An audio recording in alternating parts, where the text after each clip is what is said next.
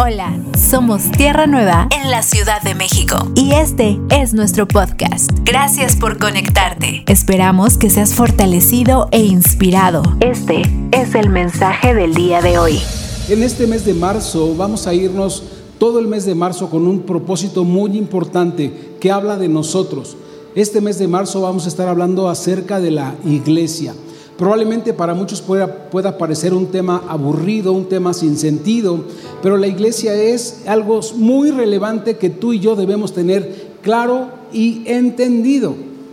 La iglesia, eh, bueno, nuestro título de hoy se llama El valor de una iglesia que suma. Y cuando vemos el título de una, del valor de una iglesia que suma, debemos hacernos entonces la pregunta que también existe una iglesia que resta. Y estos dos principios son muy valiosos para ti y para mí, porque hoy debemos estar entendiendo qué tipo de iglesia somos, en qué tipo de iglesia participamos. ¿Somos una iglesia que suma o somos una iglesia que resta? Una iglesia que resta definitivamente es una iglesia que se mueve, ¿verdad?, en lo epidérmico, en lo que es eh, sin espíritu, sin vida, sin Dios, que solamente son emociones, movidas, sentimientos, prácticas, pero que no hay expresión de espíritu en ella. Una iglesia que resta, por supuesto, es una iglesia que va a hablar, fíjense qué interesante, va a hablar y va a decir, el Espíritu me dijo, pero nunca tendrá el fruto del Espíritu expresado en ella. Y empezamos entonces a darnos cuenta que existen valores interesantes de una iglesia que suma y una iglesia que, que, resta, ¿verdad? Entonces, bueno, por supuesto, para comenzar debemos hacernos varias preguntas. ¿Cómo y cuándo fue constituida la iglesia? ¿Alguno de ustedes sabe? Dice la escritura que desde el principio la iglesia es comparada con el matrimonio y Dios creó, ¿verdad?, al hombre y a la mujer con el propósito de unirse, de dejar a su familia, de ser un matrimonio que, que, glorificara a Dios, que multiplicara, que sojuzgara la tierra. Sin embargo, entonces vale la pena hacernos la pregunta una vez más, ¿la iglesia también fue fundada en ese momento al mismo tiempo que el matrimonio? Efesios 5 nos dice así, ¿verdad? Que se compara con la iglesia. Tendremos en un momento más la respuesta. ¿Qué significa entonces? Siguiente pregunta. ¿Qué significa la palabra iglesia? ¿Saben qué significa la palabra iglesia? Les decía por la mañana que un porcentaje muy alto, arriba del 90% de las personas en el mundo creen que la iglesia es un edificio si tú le preguntas a una persona qué es la iglesia, te va a decir, es un lugar con vitrales de vidrio de colores, donde hay santos, que tiene diferentes hechuras, picos, una zona así, una zona asado, pero todo el tiempo estará definiendo el pensamiento que la iglesia es un edificio. Este porcentaje de personas que creen eso, evidentemente, no han conocido, ¿verdad?, el origen de la iglesia, el fundamento de la iglesia, ni tampoco, ¿verdad?, la realidad de la iglesia. Este porcentaje 90, veíamos por la mañana incluso que puede ser hasta el 93 o 94%, determina que entonces solamente un 6 o 7% de la población entiende y sabe lo que es iglesia. Y esto entonces va a empezar a tomar relevancia en nosotros. Siguiente pregunta que debemos hacernos y vamos a intentar estarla contestando en este mensaje y a lo largo, por supuesto, de este mes. ¿Qué espera Dios de su iglesia? Porque las personas piensan que la iglesia es el lugar donde van a ir cuando se vayan a casar, cuando vayan a, bautizar a sus hijos, cuando vayan a hacer sus votos para algo, cuando vayan a cumplir 15 años o cuando quieran presentar una ofrenda. No lo sé lo que la gente esté pensando, pero sí debemos preguntarnos, ¿es eso lo que espera Dios de la iglesia? ¿Eso es lo que realmente Dios hizo esperando como fruto del Espíritu cuando eh, eh, edificó, cuando creó su iglesia? Y por último, el cuarto punto que ya trae luz a lo que vamos a estar hablando, ¿qué tipo de iglesia somos? Esta última pregunta es muy importante y muy relevante. ¿Qué tipo de iglesia somos? Empieza a describir, no qué tipo de iglesia, a qué tipo de iglesia vamos, o no a qué denominación pertenecemos, sino como personas, como individuos, qué tipo de iglesia somos. Eso lo vamos a tener que ir entendiendo. La iglesia nos enseña la escritura, para tener la primera respuesta. La iglesia no fue creada en el principio, aunque por supuesto Dios lo hizo todo y en él, en él está todo, ¿verdad? La iglesia se funda cuando Jesucristo resucita. La iglesia es ahí cuando nace. Si tú te das cuenta, hoy vamos a darnos por enterados de que la iglesia no existía antes de Cristo. Y eso es algo hermoso para ti, para mí. La iglesia nace, surge y es empoderada, después del Pentecostés, nos enseña eh, la escritura. 50 días después de la Pascua, cuando Cristo murió y también resucitó. Entonces resaltamos, esto nos indica que antes de Cristo no existía la iglesia y la iglesia fue creada, establecida y empoderada por Jesucristo y tiene un propósito que también descubriremos. Siguiente respuesta que necesitamos respondernos. ¿Qué significa la palabra iglesia? Porque no significa edificio, ¿verdad? Porque no significa altares de, madera o, de, lugar callado, lugar donde la gente entra como la biblioteca y no se puede hacer ruido, lugar donde la gente se reverencia. No, no, no, no. Entonces, en el vocablo de iglesia, el vocablo de iglesia, perdón, proviene de la palabra en latín eclesia con C, doble C, eclesia, que también a su vez procede del vocablo en griego de eclesia con dos K, o sea, con la letra K, que significa asamblea. Entonces, la palabra se traduce como asamblea y la iglesia es aquellos que son llamados por Dios a salir del mundo. La iglesia son aquellos que son llamados por Dios para salir del mundo, para romper las cadenas del mundo. Quiero hacerte una pregunta entonces. ¿Es correcto bíblicamente referirse a un edificio como iglesia? ¿Cuántos dicen que no? Todos, gloria a Dios. Siguiente pregunta. ¿Es correcto bíblicamente decir voy a la iglesia? Aquí sí. Y esa parte es interesante, ¿verdad? Porque decimos, bueno, a ver, es que esa, esa, semántica, esas palabras a veces son las que nos han confundido.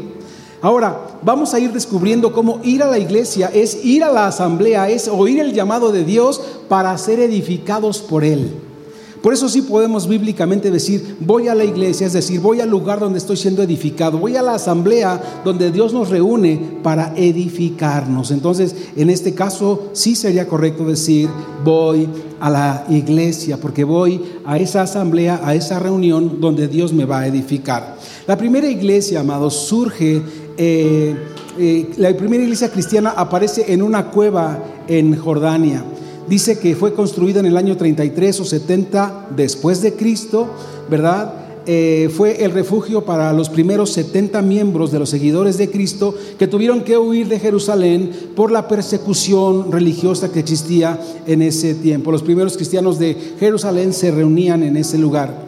Segunda parte interesante de las definiciones, la iglesia evangélica de la que tú y yo conocemos y formamos parte, o la iglesia evangélica que se ha llamado así, a la que nosotros pertenecemos, ¿verdad? ¿Por qué? Porque pues evidentemente entiende que nace por la eh, eh, el mensaje de vida que nos enseña el Señor, dice, esta iglesia es establecida eh, la iglesia evangélica en 1817 en Alemania y es denominada por la unión o la fusión de los luteranos y los calvinistas, dos reformadores, ¿verdad? Que quitaron todas aquellas cosas que históricamente se le habían puesto a la iglesia.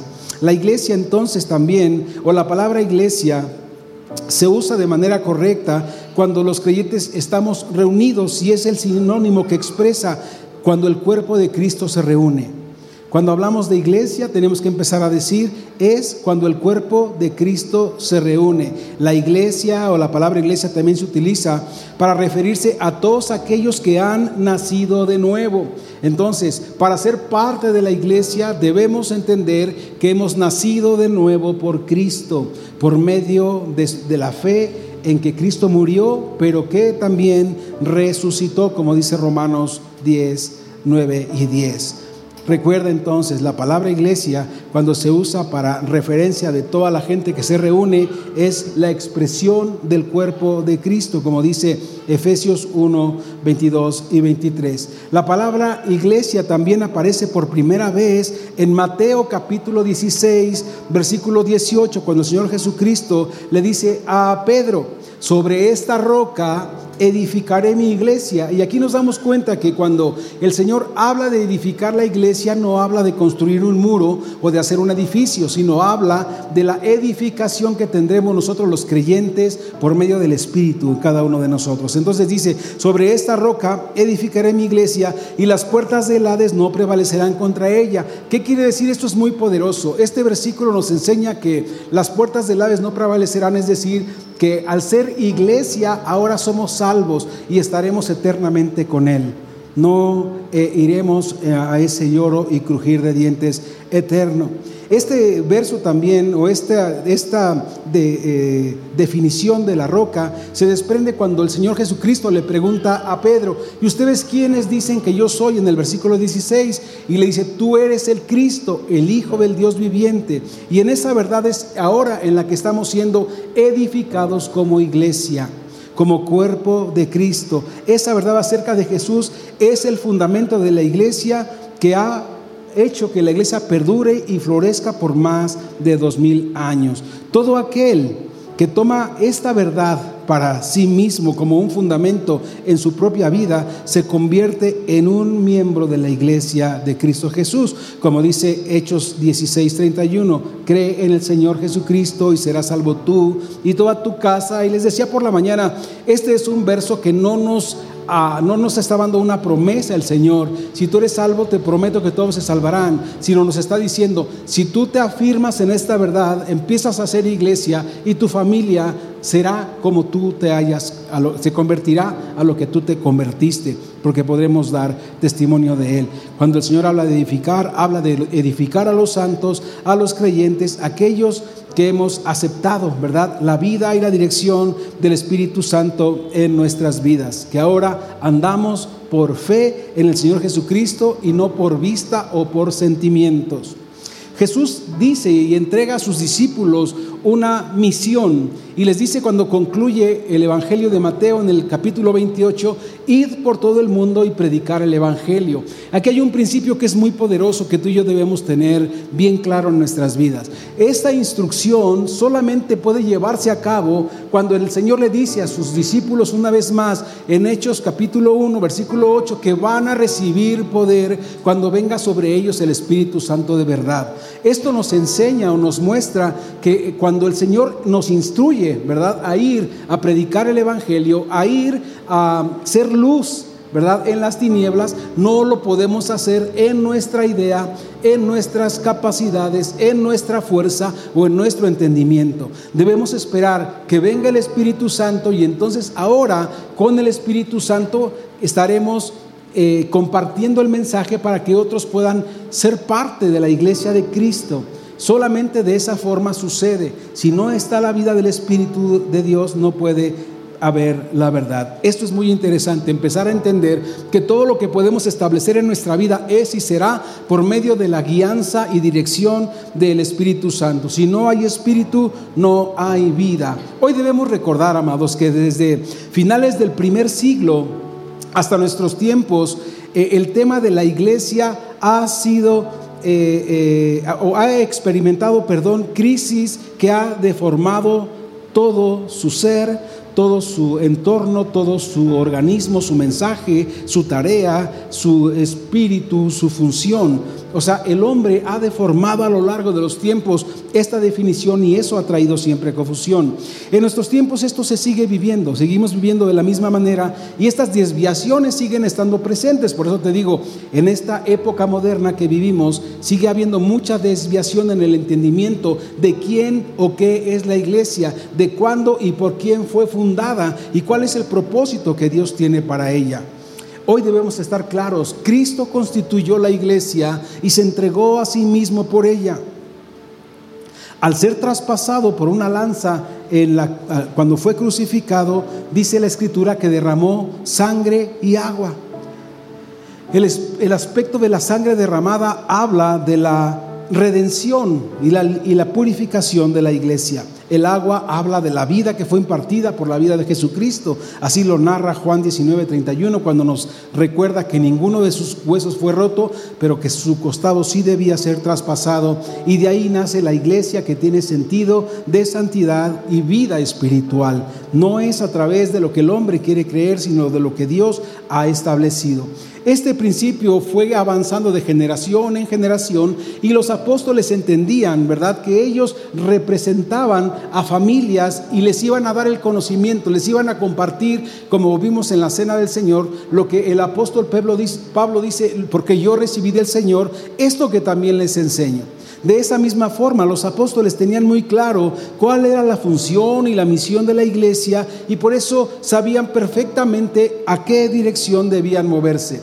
Y al llegar a los lugares, dice en eh, el libro de los Hechos, que llegaban a los lugares y eran recibidos por la iglesia. ¿Qué quiere decir esto? Eran recibidos por las familias, eran recibidos por las personas y podían compartir los unos y los otros las grandezas de la vida de Dios que se expresaba en cada uno de ellos. No se trataba de pensar, lo recibieron en la iglesia fulana, es decir, en el edificio de aquel, sino la familia de Dios, ¿verdad? La, la gente nacida de nuevo les había eh, les recibía y compartían los unos con los otros la gloria y el poder de Dios que se había manifestado entre ellos. En Hechos 15, 22 también nos dice que entonces pareció, y esto nos va a hablar acerca de una iglesia que participa. Tú y yo ya vimos antes este valor de no ser espectadores. No sé cuántos de ustedes se sientan bien de ser espectadores, pero la Biblia no nos llama a ser espectadores. La Biblia nos habla a participar de la naturaleza divina. Y esto es a hacer eh, eh, expresión de iglesia. Dice entonces, pareció bien a los apóstoles y a los ancianos con toda la iglesia, es decir, todos participaban juntos, elegir de entre ellos a varones y enviarlos a Antioquía, a Pablo, a Bernabé, eh, eh, a Judas, que tenía por sobrenombre Barsabás, y a Silas, varones principales entre los hermanos. Es decir, estos que estaban, ¿verdad?, que eran parte de la iglesia, iban ahora a ser enviados a seguir estableciendo y haciendo iglesia a otro lugar. La iglesia entonces nos hace entender que no podemos ser solamente espectadores este cuerpo del que somos parte no puede ser un espectador, es siempre un participante. Yo quisiera que, pensaras o que te preguntaras, ¿qué, parte de tu cuerpo solamente es espectador? Y verías que nada, que todo está actuando eh, en el mismo ser, en el mismo sentir, en el mismo cuerpo. Hoy debemos entender que Dios al crear la iglesia le dio una misión y debe ser expresada a través de la propia iglesia que es el cuerpo del cual tú y yo somos parte. El, avance de la iglesia y su misión nos va a hacer entender si somos una iglesia que suma o una iglesia que resta. Una iglesia que suma entonces es aquella que es eh, fortalecida y guiada por el Espíritu Santo y que tiene manifestaciones de su gloria, manifestaciones y fruto del Espíritu Santo en la vida de cada uno de los creyentes. No son solamente cuestiones externas o, o aisladas que solamente puedan surgir o suceder en una sola persona. La iglesia por naturaleza y por definición debe ser la protagonista en la manifestación del reino de los cielos aquí en la tierra. Repito, la iglesia por naturaleza y por definición debe ser la protagonista, amados, de la manifestación del reino de Dios aquí en la tierra. Es decir, nosotros como iglesia somos los que podemos hacer visible al Dios que es invisible al ser el cuerpo de la iglesia y a ser guiados por el Espíritu Santo, debemos empezar a entender y hacer visible lo que para muchos es invisible. ¿Por qué? Porque la vida de Dios se está estableciendo aquí en la tierra. Pero hoy debemos estar entendidos que vivimos en tiempos complejos. Tiempos de muchas corrientes, ya hemos hablado. Tiempos de muchas influencias, ya lo hemos hablado. Tiempos que están asediando a la iglesia y tú y yo no podemos ser confundidos en estos principios. No podemos dejar que nos lleven esas corrientes y nos alejen de la expresión gloriosa de la iglesia de Cristo de la cual formamos parte. Hoy podemos ser desconectados de esta verdad. Hablábamos por la mañana que la situación de la pandemia nos hizo convertirnos en una iglesia separatista, ¿verdad? Hoy como cuerpo de Cristo estamos separados. Hoy para gloria de Dios estamos volviendo a ver hermanos que hacía muchos meses, algunos muchos años que no veíamos. Pero hoy, concretamente con el tema de la pandemia, muchas personas han decidido quedarse en casa. Ahora, vamos a seguir transmitiendo en Facebook solamente para las personas que están incapacitadas de venir. Que hay una razón específica para no venir. Y lo hacíamos pensando en que hay gente que está eh, eh, a lo mejor contagiada de COVID, como fue un tiempo atrás, a lo mejor enfermos o incapacitados por alguna razón. Podemos hacerles llegar el mensaje, pero este no puede convertirse en nuestro modo de congregarnos. Eso no puede suceder. El primer punto en el que hemos estado siendo seducidos y engañados es en desconectarnos. El tiempo que vivimos nos ha hecho desconectarnos de la realidad en la que estamos viviendo. Es irónico que mientras más conectados estamos tecnológicamente, porque hoy tenemos acceso, cualquiera de nosotros hoy podemos inmediatamente sacar nuestro teléfono y dar toda una cátedra de lo que está pasando en Ucrania, porque tenemos acceso a esa información que está tan lejos de nosotros, pero eso nos hace estar ausentes físicamente de la gente que nos rodea y de la familia con la que compartimos todos los días. Eso nos hace estar alejados del propósito eterno de Dios y no permite que estemos siendo formados, edificados por la obra del Espíritu Santo en nuestras vidas. Hoy si tú te das cuenta y seguro que te pasa, si estás en una comida con tu familia, desayuno, comida o cena, todos estamos en nuestro teléfono. Y a veces nos dice la mamá, ¿verdad? Que es la que normalmente pone más atención en eso. Apaguen sus teléfonos, apaguen sus teléfonos, estamos comiendo. Y tú cuando te dicen apaga tu teléfono, sientes que te van a desconectar de la línea de vida. ¿Verdad? Sientes que te van a decir de esa de, sabes, vamos a desconectarlo porque este ya nada más vive por vida artificial, ya no respira por sí mismo. Tienes una necesidad vital por estar conectado, prendido en las noches, no se puede apagar y te despiertas y lo ves y le buscas y a ver si alguien escribió o alguien subió algo. Hemos entendido mal y sustituido mal el estar conectados a una realidad, amados, que no es nuestra y hemos descuidado lo que está sucediendo a nuestro alrededor. Como iglesia no podemos estar siendo eh, separados de lo que Dios está esperando para nosotros, pues Dios tiene como propósito que tú y yo seamos iglesia y que expresemos la iglesia de Cristo, que hagamos eh, visible el fruto del Espíritu en cada uno de nosotros. Hoy creo que la mayoría de nosotros tenemos ya la capacidad de escribir con las dos manos, de tener dos teléfonos, estar mandando dos mensajes al mismo tiempo, de tener acá un, eh, iPad y estarle moviendo, como el, ahorita me acordé de un comercial de un hombre que ya está cansado trabajando, pero está jugando eh, con su hijo así con el pie. ¿Cómo se llama ese juego? Lego. No, no. Este, el de las piezas que son tres, tres de madera, que si sacas un Jenga, ¿no? Y está así jugando Jenga con el pie y está trabajando y está desayunando. Pero sabes, creo que hoy tenemos la capacidad fácil de estarnos distrayendo.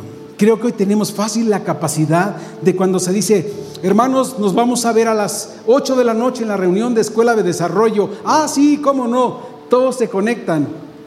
Pero no me digan amén ni me digan que sí o no. Pero estoy seguro que muchos tienen por acá otro dispositivo. Y están en la clase y están Sí, ahorita voy, estoy ocupado. Sí, cuando acabe la clase y, la clase sigue avanzando, ¿verdad? O está la tele prendida. O está sencillamente la cámara apagada y tú estás haciendo otras cosas. Y cuando termina la clase y nos dicen, ¿alguien tiene algún comentario? Y dices, ahorita, ahorita te contesto, ¿no?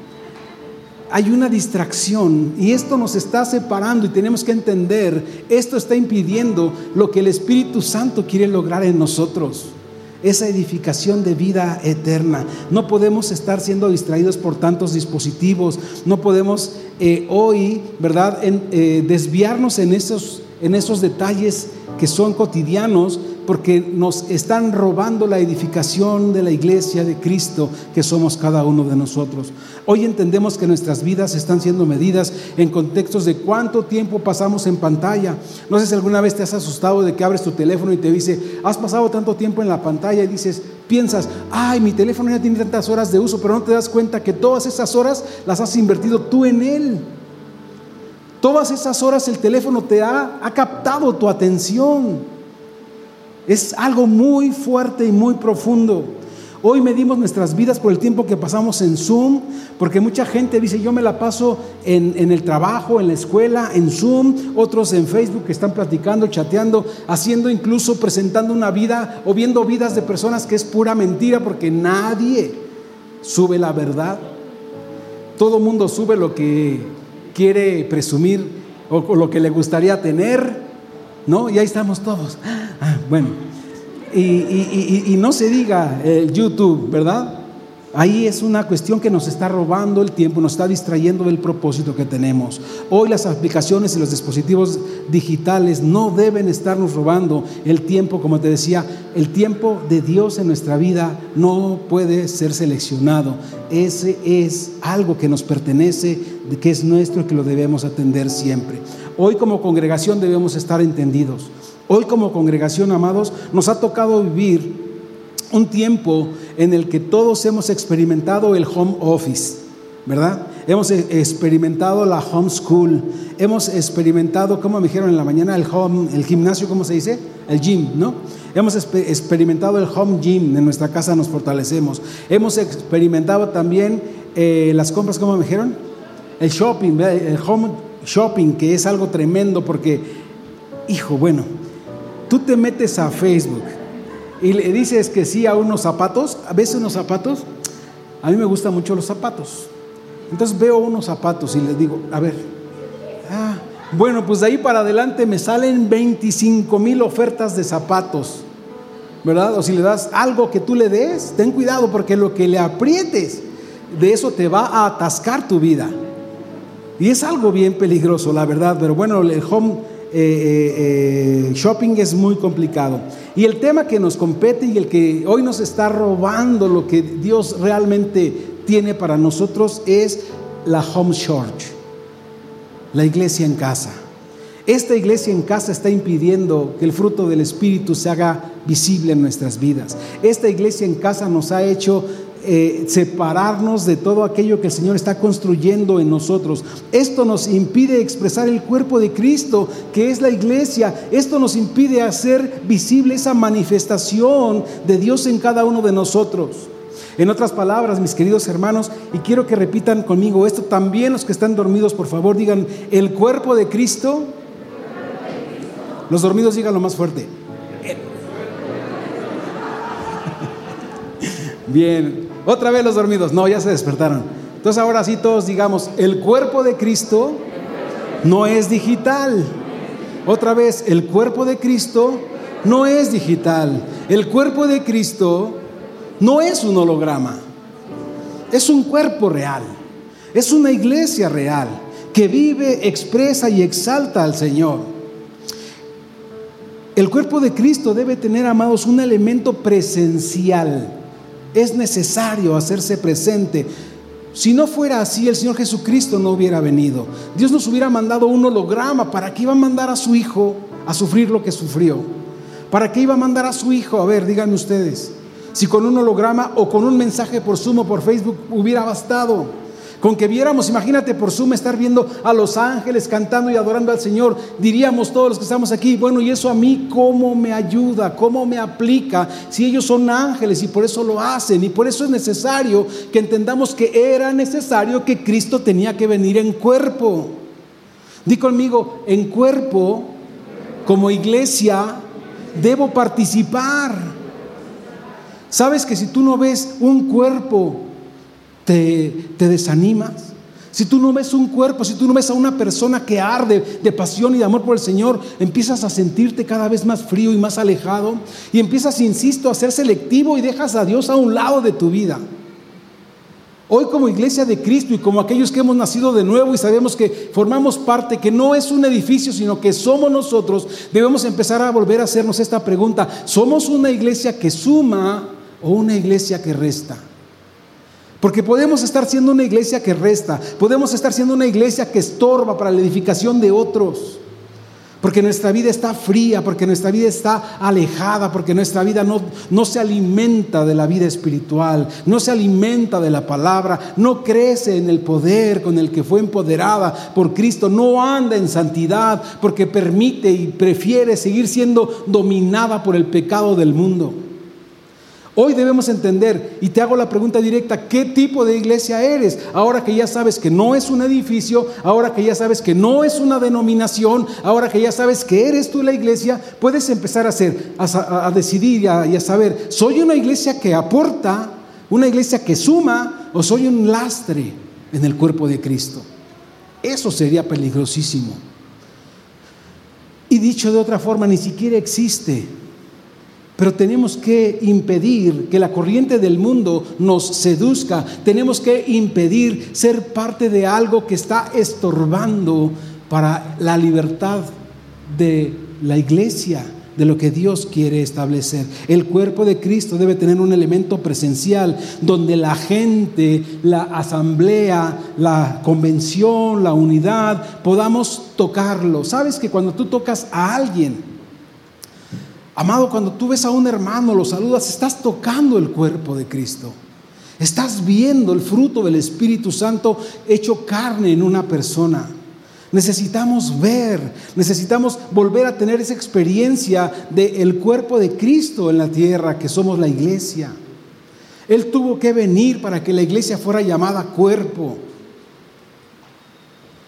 La iglesia de manera necesaria debe empezar a tener acción presencial para poder ser tocada, para poder ser vista, para poder ser expresada, para poder ser palpada, para que veamos que la fe se ha hecho carne o ha sido encarnada en tiempo real en, el tiempo, en la vida de las personas a través de la comunidad cristiana de la comunión cristiana, de la unidad de los santos de los que venimos porque sabemos que somos convocados para ser edificados, de los que no venimos por compromiso, porque nos trajeron, porque, porque ya nos hacía falta, porque nos estaba yendo muy mal, sino que sabemos que venimos porque somos iglesia y estamos siendo edificados para dar a conocer ese reino para cumplir con ese encargo y esa misión que como todos hemos leído y escuchado en predicadores a lo largo de nuestra vida, es una gran comisión, porque todos la tenemos.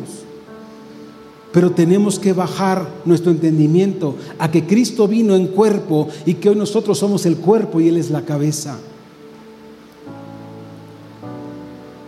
Hoy debemos empezar a desarrollar, volver, nos cuesta trabajo, les decía por la mañana y lo repito y lo digo con pena, amados. Este tiempo de pandemia nos ha hecho separatistas y nos ha impedido interactuar con las personas. Yo tengo que decirte delante de Dios y con todo el arrepentimiento que puedo tener y la tristeza que puedo tener, que la, pandemia me ha impedido visitar personas. Digo, no, ahorita no es tiempo de visitas. Y la persona fue operada, está, estuvo en el hospital, ahora está en su casa y le escribo y le escribo y mi esposa me dice, no escribas, habla. Si no puedes ir, por lo menos háblales. Y yo escribo, digo, no, es lo mismo. Entonces hay un razonamiento, una palabra escrita, un WhatsApp, puedes decir, mira, el pastor me escribió, ¿no? A lo mejor dices, wow, mira, el pastor me habló. Pero dirías mejor, wow, el pastor vino. Sin embargo, el pensamiento, lo que estamos creyendo en estos tiempos es que yo he comprado esta mentira y lo tengo que reconocer delante de Dios. Que cuando llegue a tu casa vas a decir, ¿cómo se le ocurre venir si estamos en pandemia? Pastor, aquí nos estamos cuidando. ¿Usted quién sabe con cuántas personas anduvo? Nos vino a contagiar. Y yo digo, imagínate que yo voy a casa de alguien y que después se contagian. El pastor nos digo, y esa mentira me ha hecho decir, sabes, estoy orando por ti. Y sí estamos orando, por supuesto, por toda la iglesia, por toda la, la unidad.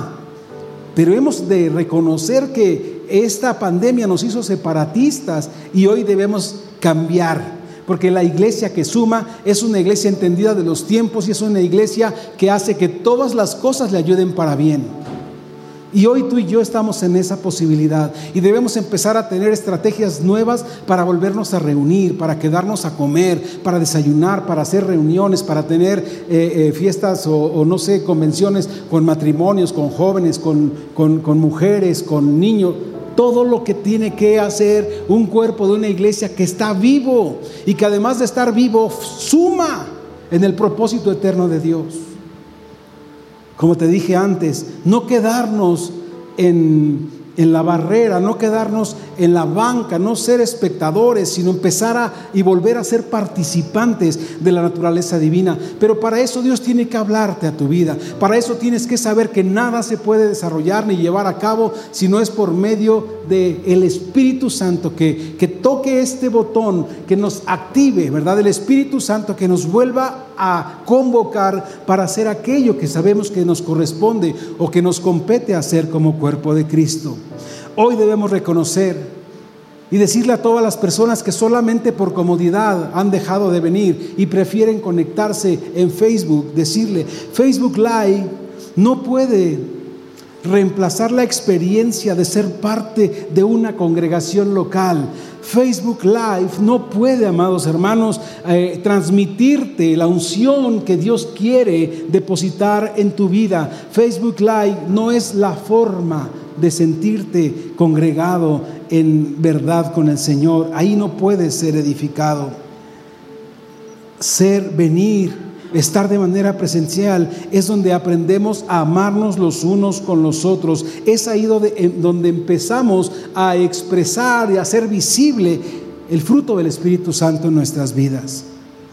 Por eso hoy, amados, el llamado del Señor es concientizarnos y concientizar a todos los creyentes del cuerpo de Cristo y hacerles saber, no somos una iglesia en línea, no somos una iglesia digital, no somos un holograma en el reino de los cielos. Somos una iglesia que es parte del cuerpo y esta iglesia que es parte del cuerpo es una iglesia que debe sumar, que debe sumar la obra y el fruto del Espíritu Santo en nuestras vidas.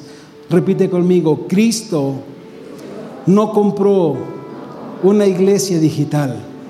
Cristo no derramó su sangre en la cruz por una iglesia digital.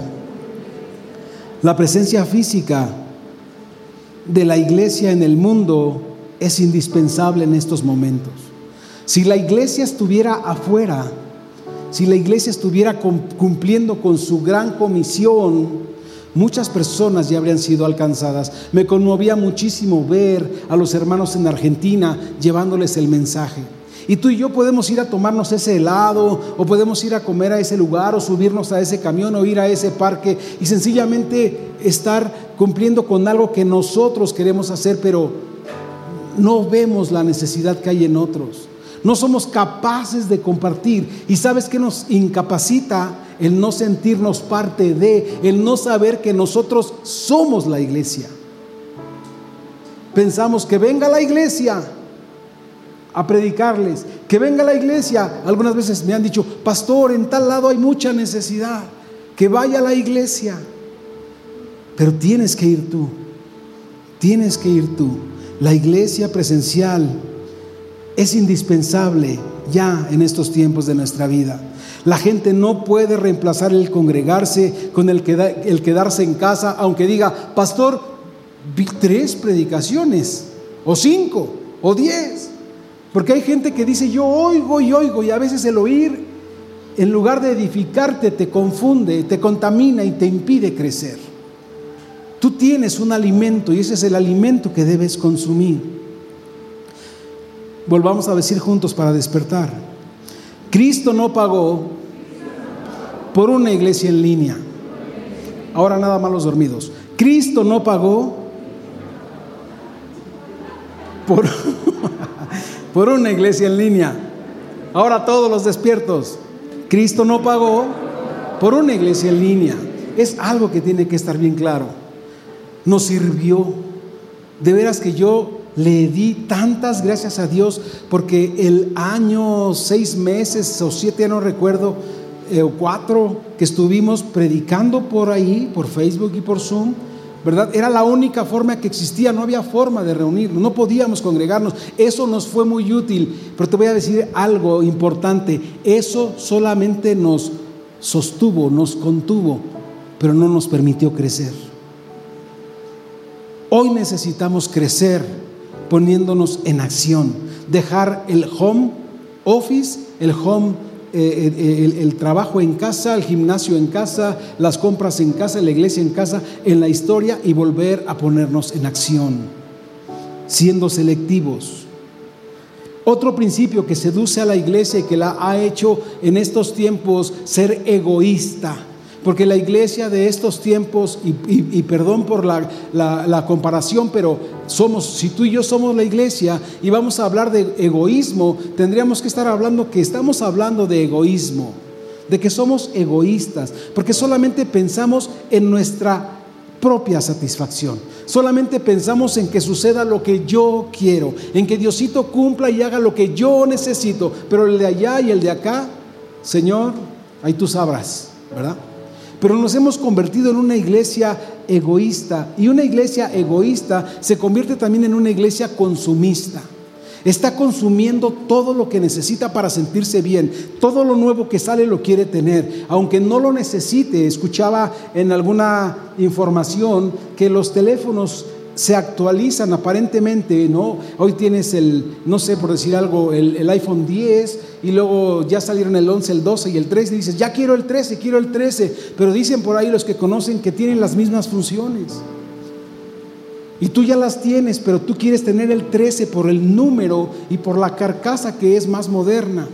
Pero no lo necesitas, el que tienes te suple, te cumple la necesidad. Hoy, amados, estamos buscando qué consumir, cómo saciarnos. Somos una generación que consume todo, que está buscando constantemente sentirse satisfecha en todo. Yo necesito sentirme bien. Es egoísmo y es consumismo de una iglesia que resta. Esto no pertenece a una iglesia que suma.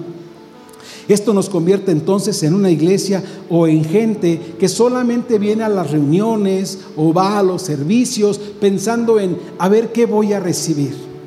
Yo a ver qué voy a sacar de esto. A mí qué me, qué me conviene, qué me hace bien. Porque si la predicación me reta, si la predicación me hace saber que no estoy haciendo las cosas de manera correcta, me incomodo y me voy. Les decía por la mañana, estadísticamente la iglesia cristiana es un 6 o 7% de la población mundial.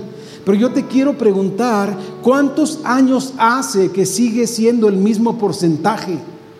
¿Cuántos años hace que sigue siendo, vamos a decir, el 7%, el 8% de la población mundial que son reconocidos como cristianos? ¿Cuántos años hace que son los mismos? ¿Esto qué quiere decir? Que la iglesia no está multiplicándose, que la iglesia no está cumpliendo con su misión y que entonces la iglesia al ser egoísta y consumista solamente está pensando en ella y entonces dice, ay, hoy vine a esta iglesia pero no me gustó. La próxima semana me voy allá y la otra me voy allá. Y hasta que encuentre lo que yo quiero y empezamos a tomar, amado, las congregaciones, empezamos a tomar las reuniones, las convocatorias que el Señor nos hace como iglesia, como si fuéramos a buscar un gimnasio. Voy a ir a un gimnasio, pero voy a ver qué ofrecen a ver si me regalan tres mensualidades y voy, o a ver si tiene caminadora eléctrica, o a ver si tiene jacuzzi, y si, o, a ver quiénes son las personas que se reúnen, porque si están las de la alta, ahí me meto, porque me quiero sentir parte de alguien o de algo. Esto es un engaño que nos ha llevado, insisto, amado, nos convierte en gente que solamente está pensando en sí mismo y que no quiere, porque no ha entendido que ser la iglesia de Cristo trae una exigencia. Ser la iglesia de Cristo trae la necesidad y obligación, pero de manera orgánica, de dar fruto del Espíritu.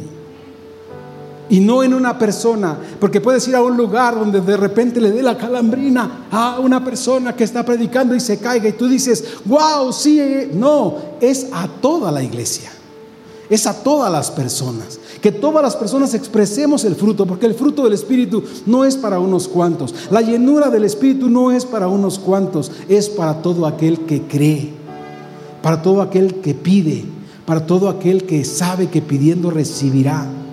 Esa es la necesidad que tenemos hoy como iglesia. No estemos buscando un lugar donde nos sintamos a gusto. Mejor seamos como los apóstoles de los primeros apóstoles que oían al Espíritu y sabían dónde debían permanecer, porque el Espíritu ahí los quería plantar. Porque cuando el Espíritu te planta en un lugar, el Espíritu tiene un propósito para ti. El Espíritu te va a usar, el Espíritu te, va a hacer florecer, el Espíritu va a hacer que salgas de el anonimato, ¿verdad? Y que te hagas visible, que sirvas al Señor. Hoy debemos estar entendidos. La iglesia necesita gente que se levante, gente que sirva, gente que sea guiada por el Espíritu, no gente que se emocione y que diga, yo quiero, yo quiero, pastor, y que mañana no vienen. ¿Sabes cuántas personas me han dicho, pastor, es que yo quiero, y la próxima semana no les vuelvo a ver? Hoy agradezco a Dios, agradezco a Dios por la vida de los amados que dicen, los estuvimos buscando y, han regresado. Los encontramos, no les habíamos visto, estábamos allá y nos cambiamos. Tratamos de dejar huella, eso sí se los digo claro. Pero hoy agradezco tanto a Dios que, que, nos hayan encontrado y que podamos reunirnos y que podamos estar en esta altura de la edificación o del crecimiento espiritual y que podamos hacerles saber, vamos hacia adelante, expresemos la vida de Dios, la vida de Cristo, el fruto del Espíritu en nuestras vidas. No se trata de nosotros. Eso es la que la iglesia consumista no ha entendido y piensa que todo se trata de sentirse bien. Para que esto no suceda recibimos un modelo y es Cristo encarnado. Ese modelo de Cristo encarnado lo tenemos visible en nuestras vidas y de Él recibimos vida y de Él recibimos poder y de Él recibimos instrucción. Dice la escritura en, en Efesios perdón, 5, 25 al 27, y con esto quiero concluir. Les decía cuando comenzamos que la iglesia y la esposa, ¿verdad?, son compatibles en la escritura, y dice, maridos, amad a vuestras mujeres, así como Cristo amó a la iglesia y se entregó a sí mismo por ella. Ahora, ¿cuál ha sido la distracción que hemos tenido en este verso? Que vemos el amor del hombre natural, el amor filial, comparado con el amor ágape. Y entonces muchos de los que estamos aquí podríamos decir, amo tanto. Qué, grueso, ¿no? Y si Dios me ama como yo la amo, Houston, tenemos un problema. ¿verdad? Imagínense.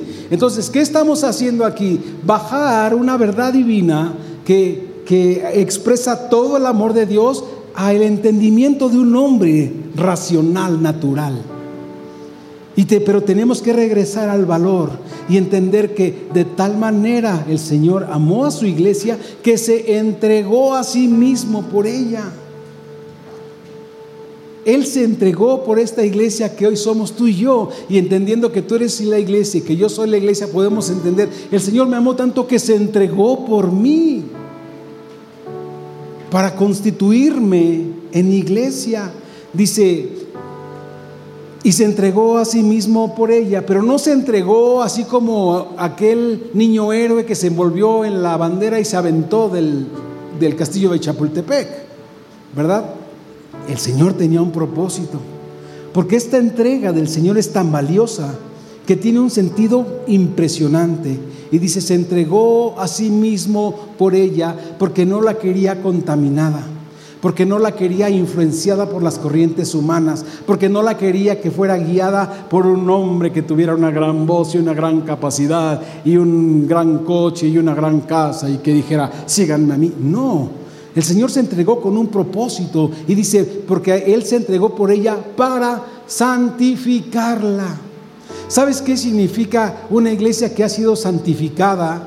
Es una iglesia, amados, que ya no se deja sobornar por el pecado. Una iglesia santificada entiende que es una iglesia santa en la cual ya no opera, no hay control del pecado sobre su vida sino que ahora hay un gobierno de gracia que le permite negarse, discernir todo lo que no proviene de Dios y no practicarlo. Y el Señor se entregó para que esta iglesia de la que tú y yo somos parte como cuerpo pudiera ser santificada, dice, para santificarla.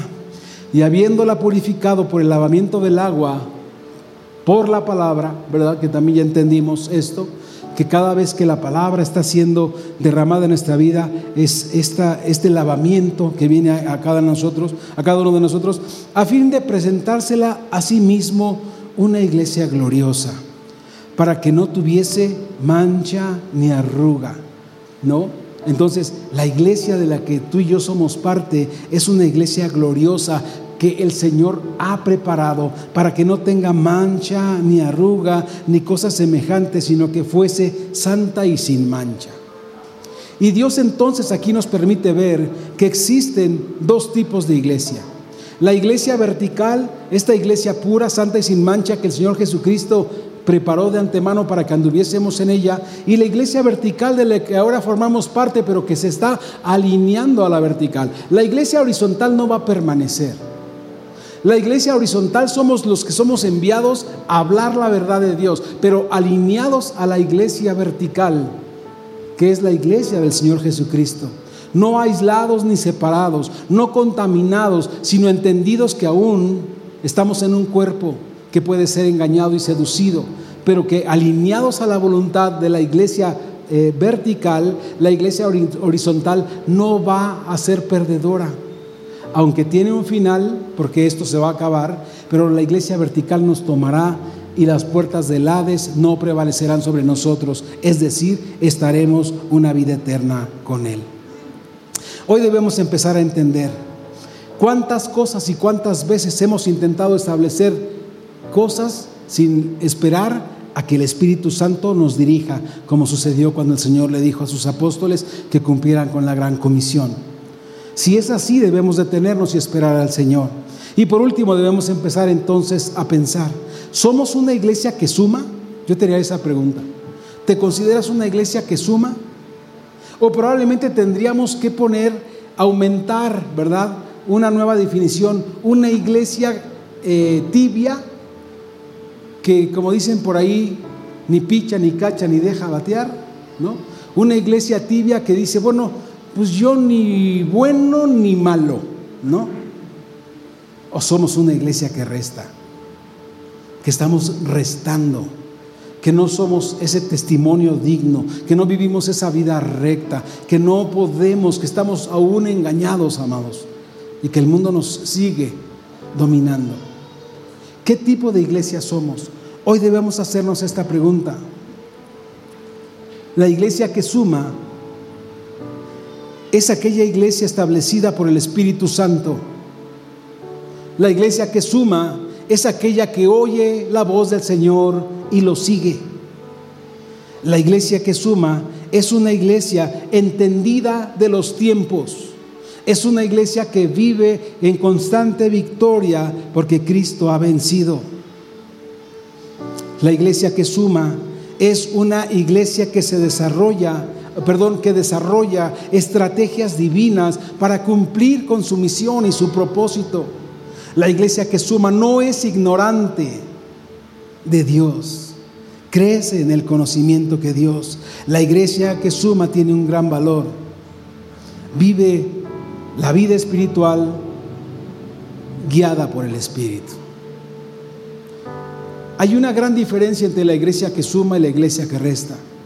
La iglesia que suma vive la vida en el Espíritu. La iglesia que resta dice que el Espíritu le dijo, pero vive una vida completamente divorciada de Dios. Porque hay muchas iglesias que dicen, el Espíritu me dijo, pero están huecas, vacías y muertas de Dios. La iglesia que suma no es una iglesia que presume, es una iglesia que brilla, pero brilla con su luz, brilla con su gloria, brilla y su brillo la hace tan resplandeciente que es como esa luz que no se puede ocultar. Es un brillo tan resplandeciente que es notorio en cualquier lugar en el que esté. Porque llegas a un lugar y la gente te dice, no sé qué es lo que tú tienes, pero yo lo quiero. No hablaste, no dijiste nada, tu pura presencia, Cristo brillando en ti, te hace ser una persona que a otros quieran seguir. Así que ten mucho cuidado cuando alguien te diga, wow, ¿qué es lo que tienes? Porque eso que tú tienes yo lo quiero. No digas, ah, bueno, vas a tener que trabajar mucho, tengo muchos millones en el banco, 17 mil negocios. Aprovecha la oportunidad y dile, lo que has visto no soy yo, es Cristo en mí. Ponte de pie, vamos a concluir. No soy yo, es Cristo en mí. Porque lo que sucede y lo que tú ves no soy yo, es Cristo en mí. Y eso es algo, amados, de una iglesia que suma, lo tiene ya como un valor intrínseco. No tiene que estar añadiendo constantemente, oh disculpa, es que abrí el cofre equivocado, sino es un valor intrínseco, es algo que ya está dentro de nosotros. Y que podemos decir, esa luz que brilla no soy yo, es Cristo en mí. Esa verdad presente que se hace visible, no soy yo, es Cristo en mí. Y ahora nos toca a ti y a mí sentarnos un momento en nuestro diario vivir y hacernos esta pregunta. ¿Seré yo, Señor? Como cuando iban a mojar el, pan en la copa del Señor, ¿verdad? Dijo, aquel que me va a entregar va a mojar su pan en esta copa. Y todos empezaron a decir, ay, ¿seré yo? Pero hoy debemos empezar a preguntarnos, Señor, ¿soy una iglesia que suma? ¿Soy útil para tu propósito? ¿O soy una iglesia que se prefiere mantener neutra? Que la iglesia se describe como una iglesia tibia y dice el Señor que los tibios no le agradan. ¿O somos una iglesia que resta. Y si somos una iglesia que resta, quiere decir que estamos yendo en contra de todo propósito eterno. Así que hoy hagámonos esa pregunta. Te vuelvo a repetir, estaremos tratando de desarrollar mensajes que sean muy oportunos para la iglesia el mes de marzo, para la iglesia que es conocida y entendida como la familia de Dios, puesta aquí en la tierra para dar a conocer al Dios que es vivo, que es eterno y que es todopoderoso. Así que Vamos a concluir orando y agradeciéndole a Dios por este tiempo. Padre, te damos gracias. Gracias Señor por la palabra de este día. Gracias Señor porque creo que somos de los que aceptamos desafíos.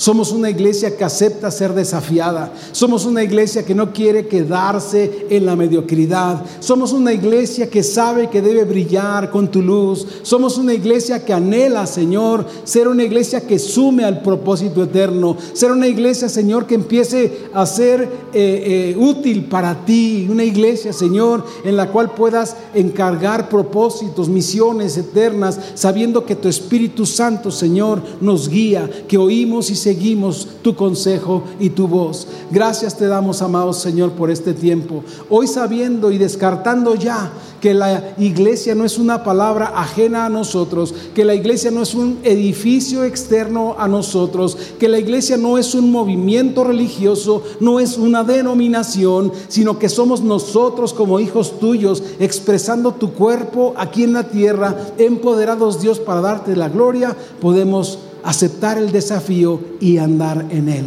sabiendo que no estamos solos, Señor, sino que eres tú quien nos guía a toda verdad. Gracias, precioso Dios, te damos por este tiempo, te exaltamos en el nombre de Cristo Jesús. Amén. Amados, denle una ofrenda al Rey de Reyes. Gracias, Señor, gracias, Señor. Te damos toda la gloria, toda la gloria y toda la alabanza por siempre y para siempre. Gracias, gracias Señor, gracias. Así que creo que el Señor, amados, nos está llamando en este día a participar. Esto querrá decir, si no es por enfermedad o incapacidad de algún tipo, probablemente de distancia, porque hay gente que se conecta de lejos, que seguramente tendremos que aconsejarle también que empiecen a tener o a buscar una iglesia local, ¿verdad? No se vale ya quedarse en casa por comodidad. No se vale ya quedarse en casa porque si Ay, hoy no tengo ganas, al fin que la veo por Facebook y es lo mismo. Y como dicen por ahí, es lo mismo, pero no es igual. Necesitamos de esta pasión y de este fuego, este fuego de Dios para seguir siendo edificados por Él. Dios les bendice, amados, cuídense mucho. Nos vemos en la semana. Gracias, les vaya muy bien. Gusto de verles a todos. Saludos. Para escuchar más mensajes como este, asegúrate de suscribirte a nuestro podcast para no perderte ningún episodio. Síguenos en nuestras redes sociales. Tierra Nueva, Comunidad Cristiana. Gracias por escucharnos.